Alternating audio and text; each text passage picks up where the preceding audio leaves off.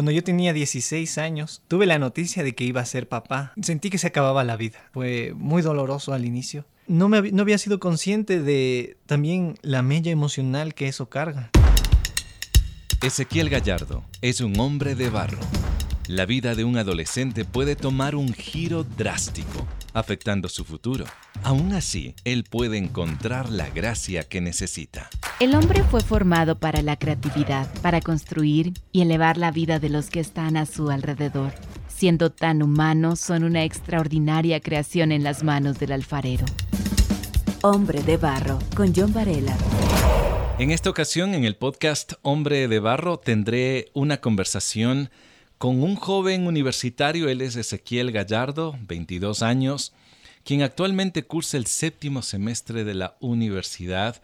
Eh, Ezequiel, yo te agradezco por haber aceptado venir acá y conversar acerca de tu historia. Bienvenido, ¿cómo estás? ¿Qué tal, John? Muy bien, gracias a Dios. Aquí haciéndonos tiempo para poder compartir un poco de, de, lo que el Señor nos ha permitido vivir en este tiempo. Tú llegas de hace poco de la universidad. Sí, justo, vengo corriendo. Debo decir, la universidad donde tú estás está afuera de la ciudad de Quito, ¿no? Uh -huh. Te movilizas en bus. Así es. Como, como todo estudiante con el presupuesto que tenemos ajustado. ajustado. Oye, aprecio muchísimo el que hayas venido desde tan lejos hasta acá. Tú estás en séptimo semestre, ¿qué carrera tienes? Eh, mi carrera es una ingeniería. Es, se llama automatización, eh, ingeniería en electrónica automatización. Ah, caramba. Está largo eso. ¿eh? Sí. Y eso que antes era más largo el nombre. ¿En serio? ¿Cómo se llamaba antes? Antes, además, se añadía lo de control industrial. Duro, fuerte, me imagino como toda ingeniería, ¿no? Bastante pesada. Cada nivel uno siente que el anterior era más sencillo, de hecho. ¿Cómo es tu horario de, de estudios? Normalmente salgo a las 2 de la tarde de la universidad. Ya, ¿y entras? Entro a las 7, pero de ahí, como dicen, el trabajo autónomo no para. Entonces, claro. llegando a la casa hasta la hora que se pueda acabar las cosas. Qué increíble, pero ya falta poco, son nueve semestres, ¿verdad? Uh -huh. Te faltan dos apenas. Ezequiel, pasando ya de este tema de la educación, lo difícil que es, en la vida también hay exámenes, hay proyectos en que nosotros tenemos que ir superando. Y yo quiero preguntarte, cuando eras adolescente, no sé qué, qué, edad exactamente, tu historia tuvo un giro, llamémoslo así, un giro complejo, ¿verdad? ¿Me puedes contar qué sucedió y a qué edad ocurrió todo esto? Bueno, eh, cuando yo tenía 16 años, tuve la noticia de que iba a ser papá. Entonces estaba cursando, justo estaba en las vacaciones que era de, de primero de bachillerato a segundo de bachillerato. Y fue una sorpresa total. Mm. Lo complejo ahí era cómo comentarles a mis papás, ¿no? Cómo hablar también con los papás de, de, la mamá. Claro. Todo un asunto bastante, bastante complejo. Y claro, nació cuando yo aún no cumplía 17, pero ya era el año de, de cumplir 17 años. Qué noticia, ¿no? Sí. ¿Cómo tomaste tú? O sea, ¿qué ideas cuando te dicen vas a ser papá? ¿Qué ideas llegan en tu mente? Sentí que se acababa la vida. Mm. Sentí que tal vez tendría que modificar todo, todos mis hábitos, tendría que dejar los estudios, no, no podría continuar. Y, y muchas veces uno pensaba tal vez hasta abandonar eh, la partida, como saben decir, tomar una, un camino fácil. Mm. Y fue, fue muy fuerte para mí, en verdad, esa época. Estuve mirando ciertas, ciertas estadísticas y en nuestro país pues hay un alto índice de embarazo por diferentes motivos y en el Ecuador pues ocupa como el segundo puesto en toda la región de Latinoamérica con ese alto índice, ¿verdad?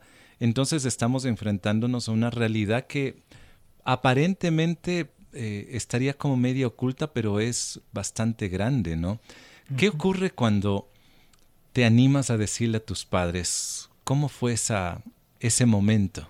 Creo que total desilusión. Eso creo que es la palabra que lo resume todo. Ya. Yeah.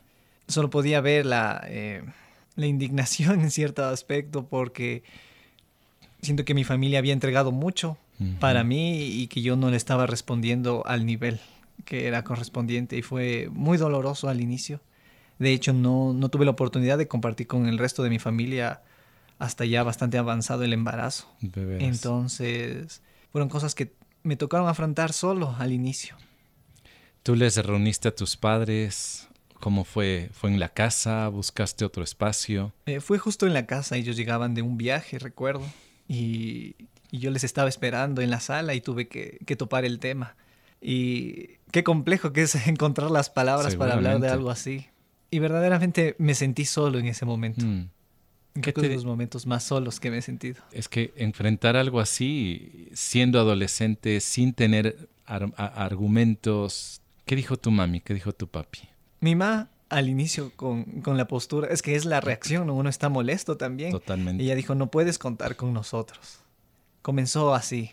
Mm. Y yo también me estaba resignando a, esa idea, que tendría que, que buscarlo solo, eh, la, las soluciones para primero abordar lo del embarazo y luego lo de la bebé. Mi papá, eh, en verdad que no, no pudo decir nada, él no dijo nada, se quedó frío totalmente. Ya me imagino ese cuadro, Ezequiel. Hombre de barro, con John Varela. Esta es la primera noticia. ¿Qué ocurre con los padres de la mamá de tu nena? Digo, si ya con el hombre es una reacción compleja, eh, también digo, por los estigmas que tenemos en nuestra sociedad, con la mujer es aún peor. Y en verdad que fue muy complicado el tema. El tema fue muy complejo toparlo con ellos. Primero solo supo la mamá y luego nos reunimos, recuerdo una noche, para poder hablar con el papá. Y el señor estaba eufórico. Claro. Claro, con, con toda razón, ahora lo puedo ver, pero igual los dos sentíamos, recuerdo en ese momento, un, soledad. Sentía que yo solo le tenía a ella y a nadie más con quien pudiera contar. Cuando pasa esto, Ezequiel, con 16 años, siendo ya adolescente, ¿cómo cambia el mundo? Eh, porque uno está pensando todavía en los amigos, uno piensa en sus salidas, uno piensa eh, en el juego, eh, en los planes que todavía de pronto ni siquiera están muy concretos. ¿Qué, qué sucede en la adolescencia cuando uno tiene estas noticias? Creo que al inicio, la verdad, no me impactó tanto. Bueno, fue muy fuerte, pero como que no lo, no lo sentí realmente. Ya. Eh, yo seguía, eh, luego pude seguir estudiando. mis papás ya con el tiempo se alivianaron un poco conmigo, entonces me, me dijeron que tengo que seguir estudiando, me tengo que seguir preparando. Entonces como que no se sentía la, diferencia. Tanto, claro que ella ya se empezaba a notar en su cuerpo cómo iba cambiando. Fuimos a la maternidad para ver una solución. Entonces ahí cuando nos empezaban a explicar cómo tiene que dormir ella, luego cuando nazca el bebé, cómo tienes que bañarle, cómo tienes que cuidarle, como que las cosas empezaban a sentir como me empezaban a cargar, empezaba a entender qué era verdaderamente a lo que me había metido, a lo que se venía. Y yo digo, cuando nació y le vi la primera vez, un cambio de chip en la cabeza. Como que algo se rompe. Como que ves el mundo de otra forma. Sentía que yo estaba a cargo y tenía que, cuidarle. Hasta ese entonces yo estaba a cargo de otras personas. pero ahora yo era el que tenía que tomar la batuta y fue un, cambio total en la cabeza. ¿Tú le acompañaste en algún eco? Sí. ¿Qué, ¿Qué sentiste cuando escuchabas los latidos del corazón? La verdad, te digo, es que es hasta que nació que yo entendí la magnitud. Yo veía... Como que despertaste cuando ella nació. Tú veías esa imagen que, que te muestran también en los ecos y... Mm. E, es un poco extraño. Yo, la verdad, no, no les entendía muy bien. Pero ya cuando le marqué por primera vez, es lo que siempre recuerdo. Ver esos ojitos todos aplastados como están cuando sale. me maravillé, digo, es impresionante, es un milagro. Ha pasado seis años, ¿verdad? Cinco. Cinco años.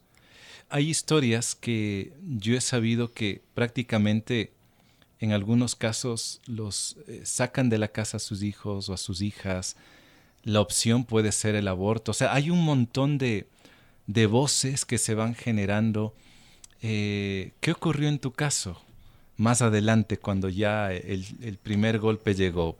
¿Qué pasó luego por parte de tus padres? Creo que la idea del aborto nunca estuvo en discusión, pero por el parte del otro lado sí. Y la verdad que uno también pensaba, tal vez sea la solución más fácil. Uno, luego ya los compañeros del colegio también, digo, somos éramos pequeños, ellos también lanzaban así soluciones que se podría dar. Pero creo que habría sido una decisión muy cobarde. En retrospectiva, me habría perdido de uno de los regalos más grandes que he tenido en mi vida. Sin duda no es nada sencillo. ¿Qué pasa con tus estudios, Ezequiel? ¿Los suspendes? ¿Continúas el ciclo? Gracias a Dios pude concretar el colegio. El bachillerato se lo logré acabar a la, a la edad que es. La verdad, agradezco inmensamente a mis papás por haberme seguido apoyando, porque ya no era su, ya no era su lucha y me siguieron acompañando. en verdad que eso es lo que de mayor gratitud me llena haber acabado el colegio y luego ya también decidí decidirse por la carrera. Pero como te comentaba, es como te cambia el chip, tienes que ya no puedes enfocarte en solo lo que me gusta. Tenía que pensar de, esto luego voy a vivir y mantener a mi pequeña.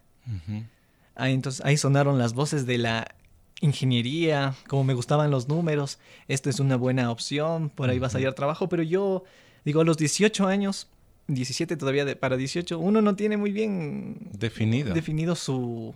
¿Qué vas a hacer? ¿De qué vas a depender toda tu vida? Entonces, sí, eso también ha sido un descubrimiento complejo. Pensando casi siempre en función de, ok, mi carrera servirá para apoyar a mi hija, me imagino, ¿no? Se volvió el principal motor, de hecho. Hombre de Barro lo puedes escuchar en www.hcjb.org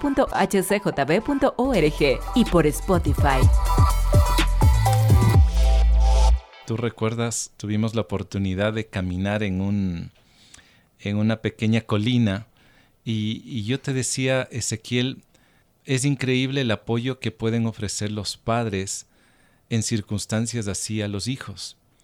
Eh, como te dije anteriormente, en algunos otros casos, pues, hijito, tú metiste las patas, así comúnmente se puede decir, ve y arréglate tú la vida con la chica. Nosotros ya no estamos contigo, puede pasar y ha ocurrido en algunos casos, pero tus padres estuvieron ahí para apoyarte, ¿verdad? Así es, verdaderamente el Señor ha provisto, porque es una nueva vida y con ella otro montón de responsabilidades. Yo me siento tan agradecido con Dios porque eh, cómo nos ha mantenido. No ha faltado un plato en la mesa, ni para nosotros ni para mi bebé. Y ella, como tú comentabas, ya tiene cinco años y está en la escuela. Y es también un montón de gastos que incurren. Otras responsabilidades, algo, es un nuevo mundo. Porque es tan distinto ser el papá de un bebé que ya el papá de, un, de una niña. Me imagino que luego otra, otra historia será.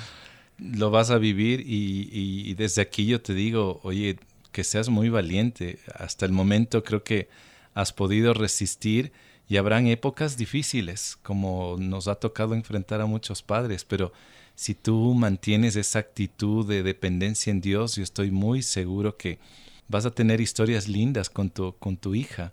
Y no solo eso, sino que también tu vida puede formar un hogar, un hogar estable, un hogar lindo, un hogar donde eh, también tú tengas la oportunidad de conversar con tus futuros hijos, ¿verdad?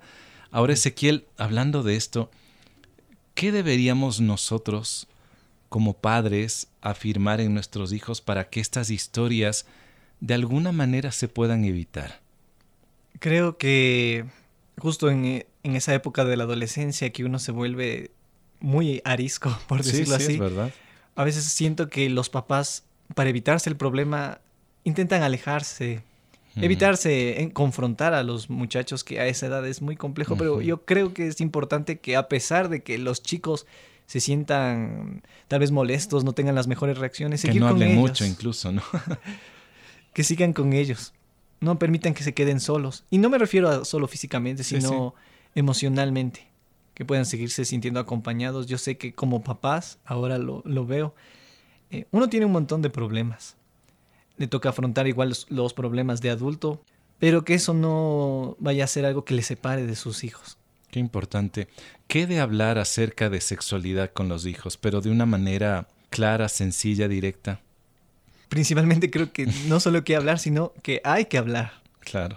como te decía, siento que somos una sociedad todavía con muchos estigmas, entonces por mi lado nunca se topó el tema. Todo se aprendió, claro, ya eh, en el colegio de lo que te enseña, pero puramente teórico, ¿no? De eh, así es el cuerpo humano, eh, estas son las cosas, así se hace un bebé, pero todo en teoría. Tú recuerdo que estudias lo que es el cigoto, luego cómo va avanzando y ya, pero por parte de casa siento que nunca tuve un, nunca se topó el tema. Más bien solo se omitió. Y entiendo, entiendo por, por la vergüenza que se siente, porque igual los que me preceden no, no hablaron con ellos.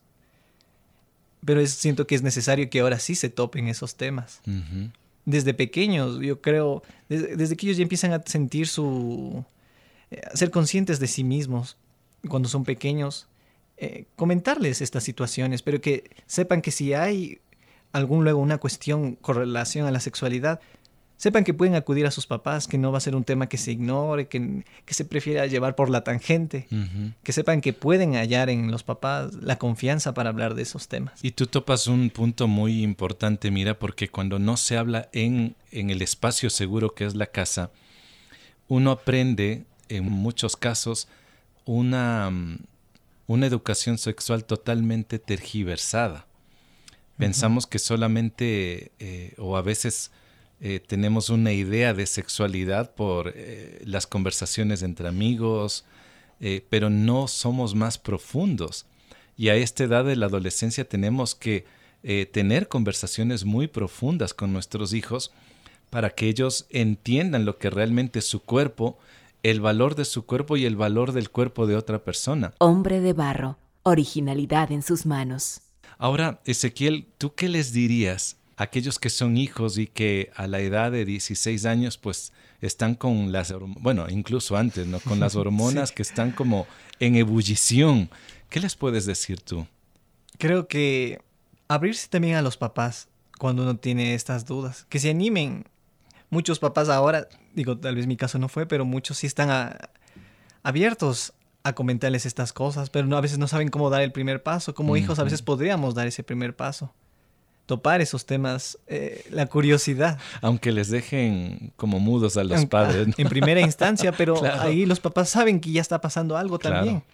está llegando un nuevo mundo, mi hijo está dejando los juguetes y está empezando otras cosas. Yo añadiría algo que eh, nos tocó aprender con mi esposa. George McDowell es un escritor estadounidense y él decía, todo momento es valioso para hablar de sexualidad con tus hijos. ¿Desde qué momento? Desde que son bien chiquititos. Pero claro, hay que manejar el lenguaje a la edad que tiene cada hijo. Algo sencillo, incluso puede ser algo en 30 segundos. Aprovecha, decía él, cuando los están bañando. Y tú les puedes decir, mira, se llama pene, esto es vagina. Empecemos por ahí, no le pongamos, no les bauticemos con otros nombres, ¿ya? Entonces empecemos con eso. Si ellos te hacen una pregunta, no te sonrojes y te quedes en silencio. Si te sonrojas, que va a ser lo más natural, pero habla. No, les, no te quedes en silencio, porque ahí va a entender que a lo mejor él preguntó algo incorrecto o tal vez es un tema que papá no lo sabe o no lo quiere decir. Entonces Ezequiel es muy valioso hablarlo desde que son bien chiquititos en su lenguaje y más aún obviamente eh, será más natural en el tema de la edad de la adolescencia.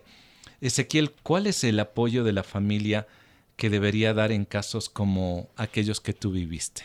Creo que debe estar enfocado hacia no solo lo económico, yo me siento muy agradecido por eso, pero es muy importante lo emocional.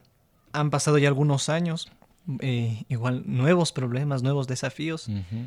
Y no, me, no había sido consciente de también la mella emocional que eso carga, también psicológicamente. Tuve la oportunidad de estar también con una psicóloga hace algún tiempo por, por otras situaciones y pude ver cómo en mi cabeza algunas cosas habían quedado sueltas por ese salto tan abrupto. Sé que en ese momento uno dice, ¿con qué cara voy a pedir también, papá, deme un psicólogo? Pero eh, en verdad que fue como te comento, es un cambio de chip y el cerebro no está listo para cambios tan abruptos. Y creo que es bueno también ese acompañamiento emocional y mm. psicológico por parte de la familia. Y si los padres no saben cómo enfrentarlo, pues hay profesionales, hay consejeros familiares, hay personas que a lo mejor han pasado las mismas experiencias que, que se está viviendo y que pueden aportar valor a una persona. Ezequiel, si tú pudieras regresar a los 15 años, ¿qué podrías tú cambiar? Em, siento que no... Siempre he anhelado, cuando fantaseo uno a veces, haber hecho más actividades extracurriculares, haber aprovechado más el tiempo, digo, de haberme preparado mejor en vez de haberme inmiscuido en cosas de adultos. Ya. Pero siento que si no hubiera tenido ese momento de mi vida tan crucial, muchas cosas que soy ahora no existirían. Entonces, la verdad que no cambiaría nada. Por lo que me ha ayudado a construir a mí. Mm. Me ha hecho madurar de formas que siento que a mi edad no deberían tantas, pero me siento agradecido con el Señor por ese proceso. No creo que el Señor busque que pasen estas cosas, pero Él se, luego se glorifica en ellas, que es mm. algo muy distinto. Y puedo ver cómo el Señor se ha glorificado en ese aspecto de mi vida, cómo me ha honrado a mí viéndole feliz a mi, a mi bebé. No he, no he podido ser ese padre convencional que comparte con ella todos los días. Tengo restringidos los fines de semana.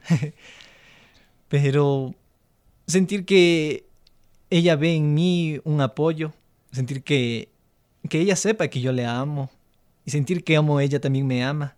A pesar, digo, de la distancia de eso, yo agradezco a Dios porque no sé, no sé cómo ser papá. Si algo bueno se ha podido hacer es gracias a Dios y eso mm. me siento muy agradecido. Yo soy padre y a veces tampoco tengo esas respuestas de cómo seguir siendo un buen padre, Ezequiel. Es algo que lo aprendemos. Hombre de barro. Ezequiel, toda esta vivencia, tú mencionas muchísimo a Dios y yo creo que la fe obviamente nos ha sostenido, la esperanza que tenemos en Él no, nos mantiene firmes aún en los momentos más terribles o más complejos. ¿Cómo cambió esta situación tu mirada a Dios, es decir, a esa relación con Él? Cuando uno es joven, digo, sigues a lo... bueno, eres joven todavía. Cuando, bueno, cuando uno es adolescente, más niño, sigues eh, lo que tus papás te enseñan.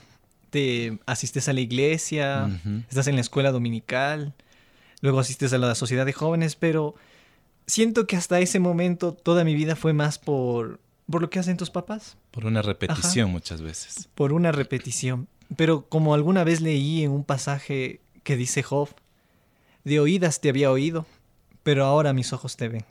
Y verdaderamente no fue a instantáneo, no fue a mis 16 ni 17, verdadera, fue cuando ya fui mayor de edad, a mis 18 años, que afrontando estas situaciones que en verdad sentí que cada vez me cargaban más, eh, llegó un momento de quiebre. Y recordé al Dios de mis padres, como yo les sé decir, y digo, ahora, ¿qué puedo hacer? ¿A quién puedo buscar? ¿Quién me va a ayudar? Y giré mis ojos al Señor. Y no es que cambió drásticamente las cosas, pero he podido ver cómo el Señor me ha ayudado a ser más valiente ante estas. Enfrentar, digo, lo de, ser papá, esto papá a medio tiempo y el estudiante a medio tiempo y estar en todas esas cosas te desgasta mucho emocionalmente. Te desgasta también los desafíos a los que uno luego se enfrenta con la educación superior. Es a cada rato ya en estos niveles siento que llega mucho la desmotivación. Muchas veces quiero tirar la toalla, pero he visto cómo el Señor, a pesar de esos momentos tristes, Él está ahí. Y es como una enseñanza para mí que la vida cristiana como la vida también en general, es un conjunto de cosas felices y cosas tristes que se van hilando una detrás de la otra. Y uno tiene que aprender a saber abrazarse al Señor en ambas. Porque a veces cuando las cosas ya empiezan a ir un poco mejor, como que te olvidas otra vez. Y ahí viene el golpe contra el suelo una vez más y recuerdas, cierto que no es por mí. Cierto que todo lo que he logrado hasta ahora no ha sido por mí. Ha sido ayuda de Papito Dios. Muy cierto. Ezequiel, nuevamente aprecio el que hayas abierto tu, corazón y contar esta historia que, que, es la realidad en muchos hogares y, mucha gente se puede sentir identificada y a la vez también motivar a los padres a no detenernos en esa tarea noble de ser lo que Dios nos ha llamado a ser y a ustedes como hijos, no dejarse llevar muchas veces por aquellas voces que, que son llamativas, que nos llena de mucha curiosidad porque queremos experimentarlo, pero nos debemos dar cuenta que todo es a su debido tiempo, ¿verdad? Ezequiel, si alguien quisiera contactarte, si alguien dijera, yo quiero hablar con este joven, ¿hay algún medio social, una red social donde se pueda comunicar contigo? ¿O no eres mucho de redes? No soy mucho de redes, tengo el Facebook, pero quedó de, desde la adolescencia, no sé si sigan usando. Se sigue usando. Depende, ¿no? Las generaciones. Claro. Eh, estoy como Seki Gallardo, Seki con Z. Perfecto, Seki Gallardo. Si alguien desea comunicarse contigo, entonces a través de Facebook, si es que todavía lo manejan, Seki Gallardo. Muchísimas gracias, Ezequiel. Que Dios te bendiga. Muchas gracias, John, por la oportunidad.